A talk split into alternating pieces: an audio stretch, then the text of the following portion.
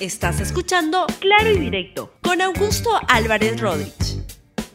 Muy buenos días, bienvenidos a Claro y Directo, un programa de LR. El programa de hoy tiene varias noticias, creo que la más importante, y por eso el programa de hoy se titula ¿Y qué hacemos con este Congreso mediocre y corrupto? Ayer apareció un reportaje en, en Panorama que simplemente es llover sobre mojado de lo que está pasando en este Congreso, que la verdad es una amenaza contra la democracia porque, porque van a ver lo que les voy a contar. Vamos entonces con el desarrollo del programa. Un hecho que tiene que ver con la escena internacional, pero que tiene un impacto local que creo que es relevante, tiene que ver con la relación con México, al igual que con Colombia, que creo que en estos días anda un poco silencioso, pero no hay que perderle el rastro a lo que está ocurriendo. Bueno, pues el presidente mexicano, Andrés Manuel López Obrador, o el señor López, como habla bien la, presidenta Dina Boluarte, se ha pasado de faltoso. Cree que el Perú es su chacra, cree que aquí puede hacer, hacer lo que le da la gana, no respeta la democracia en el Perú, no respeta la no intromisión de otros países en el Perú, algo que a él le debería preocupar, porque él tiene siempre México una política de no intromisión en asuntos externos, porque tiene una tremenda frontera con Estados Unidos. Eso le interesa un pepino a este señor Andrés Manuel López Obrador o el señor López, que cree que hace lo que le da la gana y que en el Perú puede hacer lo que le da la gana porque tenía a su patrocinado, a Pedro Castillo, para hacer lo que le daba la gana. Y entonces ya se pasó de faltoso y este, la presidenta Boluarte, junto con el primero Tarola, y la canciller Gervasi aparecieron el día viernes a eso de las ocho y media de la noche o nueve de la noche y dijo que él retiraba definitivamente al embajador del Perú en México. Escuche, estoy muy de acuerdo con lo que ha hecho el gobierno peruano. Rechazo enérgicamente las expresiones formuladas hoy por el presidente de México sobre asuntos internos del Perú y los inaceptables cuestionamientos que de manera reiterada formula sobre el origen constitucional y democrático de mi gobierno. El señor López ha decidido apoyar el golpe de Estado que diera el ahora expresidente Pedro Castillo el 7 de diciembre del año 2022, el mismo que generó el rechazo unánime de las instituciones que integran el orden democrático en el Perú y la decisión del Congreso de la República de vacarlo en el cargo con el voto de 101 de sus 130 parlamentarios, haciendo uso de una facultad que le reconoce la constitución política. Con sus declaraciones, el señor López viola el principio del derecho internacional sobre la no injerencia en asuntos internos, así como aquellos referidos a la defensa y promoción de la democracia. El señor López ha decidido afectar gravemente las bicentenarias relaciones de respeto mutuo, amistad, cooperación y voluntad de integración que históricamente han unido al Perú y México, al privilegiar afinidades ideológicas, en menoscabo de importantes procesos de integración que benefician a nuestros pueblos, como la Alianza del Pacífico. Teniendo en cuenta lo anterior, he dispuesto el retiro definitivo de nuestro embajador en los Estados Unidos mexicanos. Y de esta manera, las relaciones diplomáticas entre el Perú y México quedan formalmente a nivel de encargado de negocios. Así que ya sabe el señor López lo que pasa cuando un país pues comienza a poner orden en sus relaciones exteriores y no pone, como ocurrió durante el gobierno de Pedro Castillo, pone la diplomacia al servicio de intereses foráneos porque el señor López se ha pasado de faltoso. Vean, por ejemplo, una de las muchas expresiones de, uh, de intromisión en el Perú. México va a seguir apoyando al presidente injusta e ilegalmente destituido y vamos a seguir demandando que se le libere. No puede estar en la cárcel, es una gran injusticia. Además, fíjense, he visto encuestas donde la presidenta Espuria tiene el 15% de aceptación, el 85% la desaprueba, pero todavía tiene menos aprobación el Congreso, los diputados. Tienen el 90% del rechazo. 90%. Y aún así, ellos mandan con las bayonetas y con la represión, con la fuerza. Ya van más de 60 asesinados.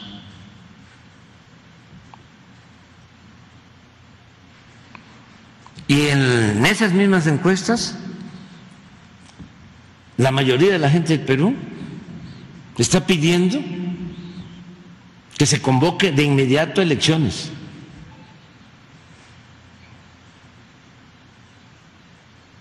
Que sea el pueblo el que decida.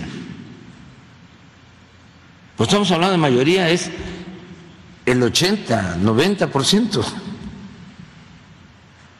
Y no se quieren quedar hasta el 2026.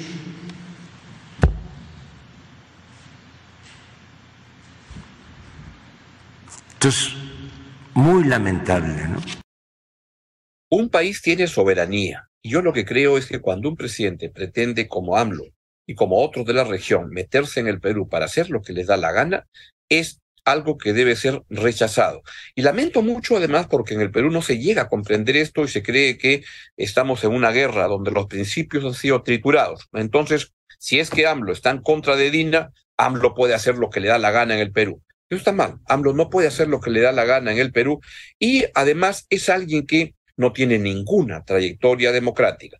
Vean, por favor, este, lo, lo, lo, que ha pasado el día de ayer en México, donde miles, se calcule más de 100 mil personas salieron a las calles para protestar contra a el señor López, porque el señor López es alguien que quiere cambiar el sistema electoral para su propio beneficio, para poder dejar a una amigote este, suyo amigota suya en la presidencia para seguir siendo una especie de el Putin mexicano. Eso es inaceptable. Vean lo que pasó ayer en México.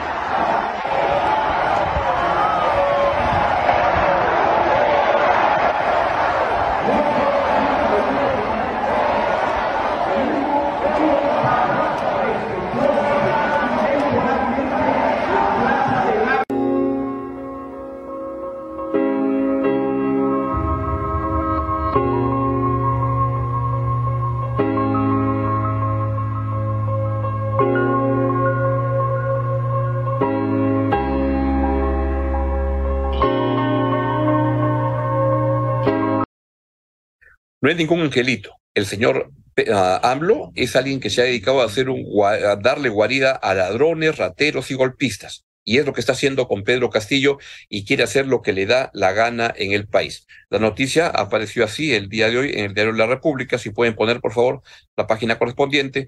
Decenas de miles contra la reforma electoral de AMLO porque es una reforma electoral que lo que pretende es destruir el sistema electoral que costó tanto en México ordenarlo, donde habían tantas trafas, donde el PRI se dedicaba a hacer lo que quería durante mucho tiempo, y eso terminó con una reforma electoral, pero esa es la, la, la reforma que ahora Andrés Manuel López Obrador, que no es del PRI, ahora lo que pretende es cambiar las reglas para beneficio propio. Y esto me lleva a justamente la frase del día, que hace algún tiempo el señor López dijo que a la primera manifestación de 100 mil personas en mi contra, me voy. Escúchenlo.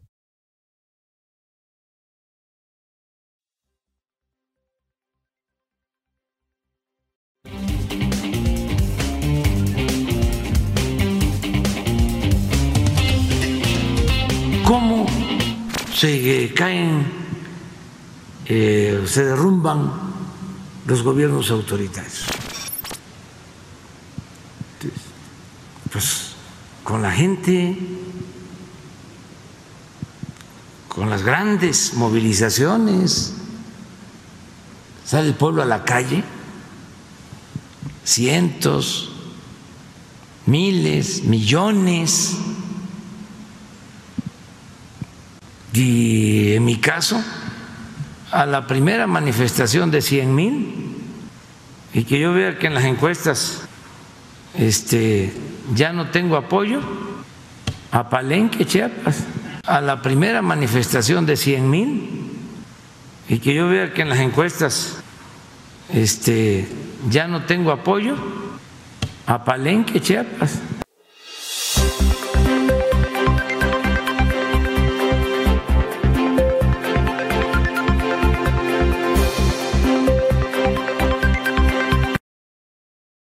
Pues no se va a ir seguramente y lo que va a hacer es una manifestación porque tiene un nivel de, de, aprobación alto el señor López porque usa el poder justamente para construir esas relaciones de clientelismo.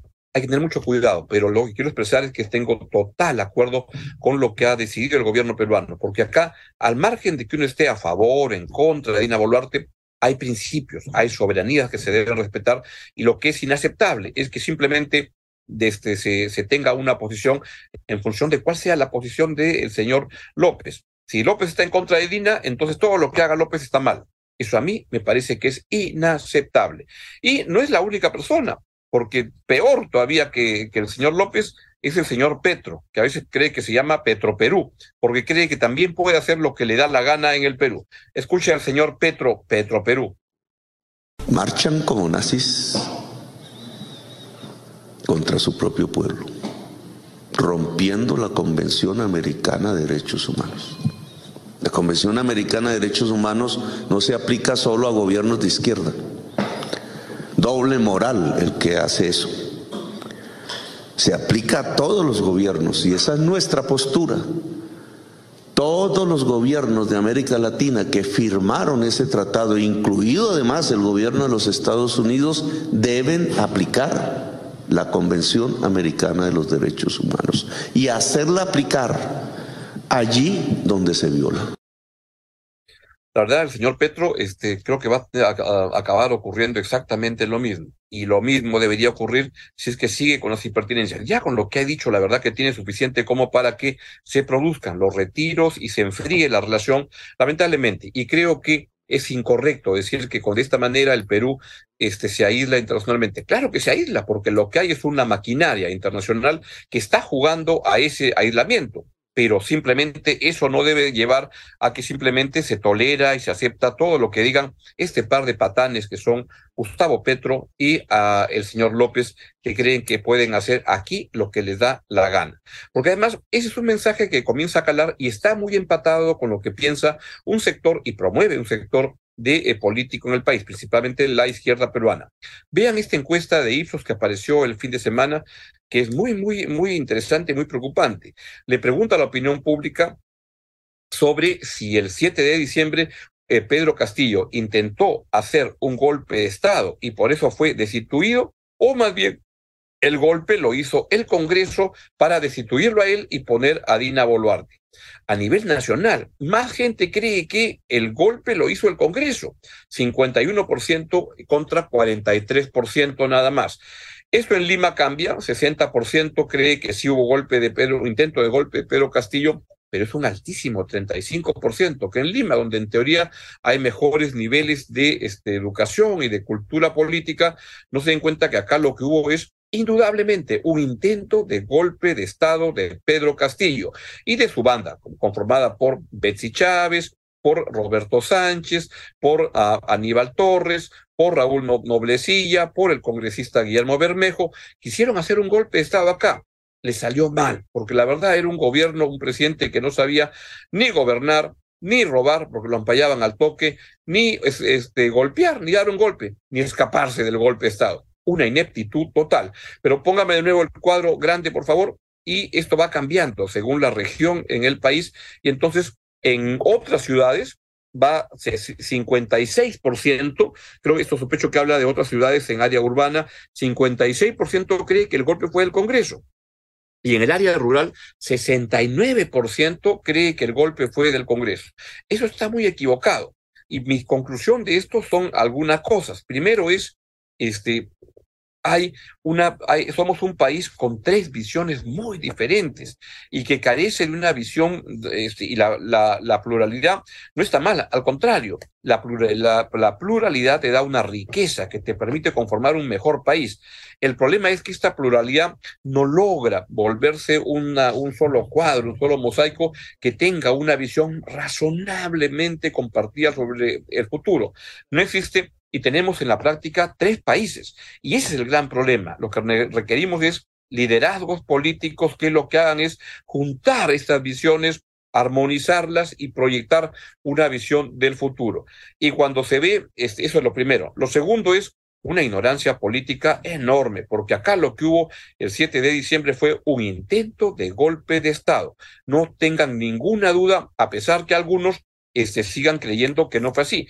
Y eso lo piensa principalmente la, la, izquierda peruana. No solo lo, lo, la izquierda más radical, los Cerrón, los Bellido, etcétera. También lo piensa la izquierda más este, pensante, ilustrada. Me sorprendió leer mucho una entrevista al rector de la UNI, al señor López Chao, que este, tampoco dice que cree que lo de lo de lo, del señor López de México no es exagerado y cree que no hay un debido proceso para Pedro Castillo.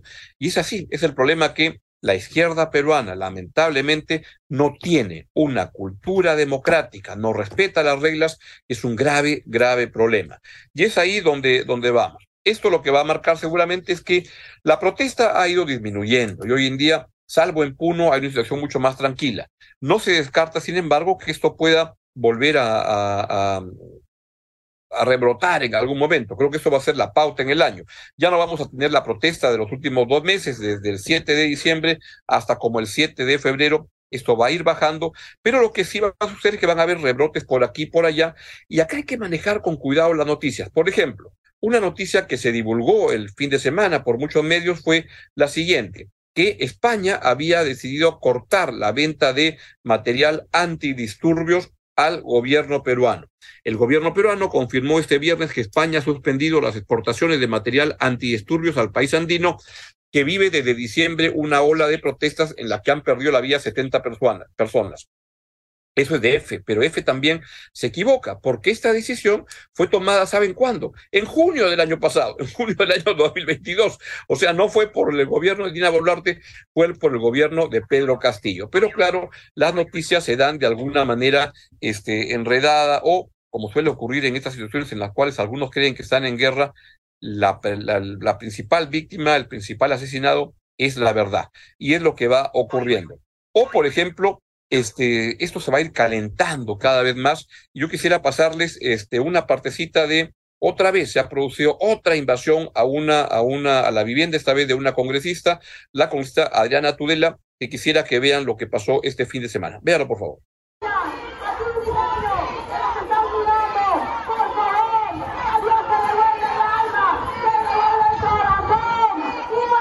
El pueblo te repudia, Tudela, escucha, el pueblo te repudia, Tudela, escucha, el pueblo te repudia, Tudela, escucha, el pueblo te repudia, Tudela, escucha, el pueblo te repudia, Tudela, escucha, el pueblo te repudia, Tudela, Aquí estamos con la venta patria.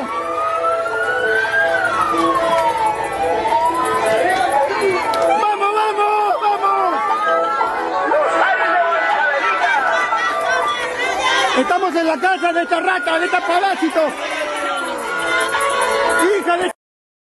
Al igual como lo he hecho anteriormente, la, la semana pasada, cuando ocurrió algo parecido en la casa del congresista Guillermo Bermejo, que es de izquierda, ahora en la casa de una congresista de derecha, Adriana Tudela, o en la casa de periodistas como a Gustavo Gorriti, Rosa María Palacios, la semana pasada, entre muchos otros casos. Jaime Chincha, Beto Ortiz, Gustavo Mome. Si yo estoy en contra de este tipo de iniciativas, la gente tiene derecho a protestar. Lo que no tiene derecho es a invadir espacios y es una manera de invasión. No es una protesta este, normal, etcétera. Es una invasión a la intimidad de, la, de las personas que las rechazo en cualquier caso, porque en este programa tengo posiciones que no tienen que ver con izquierda o derecha, no a, a quién conviene, a quién no. la, la, este tipo de manifestaciones son inadecuadas, sean de la pestilencia de este tipejo de J. Maelo que anda amenazando por ahí a todo el mundo, a todo el mundo con el cual discrepe, sean de derecha, sean de izquierda, eso está mal y hay que rechazarlo de todas maneras, lamentablemente. Y también estamos en plena campaña electoral surgiendo, pero también hay noticias que hay que manejar con cuidado. Se divulgó una información de este con respecto al empresario Roque Benavides que algunos entendieron como una, un lanzamiento de campaña electoral que no fue así. Vean primero la imagen que produjo este, estas versiones.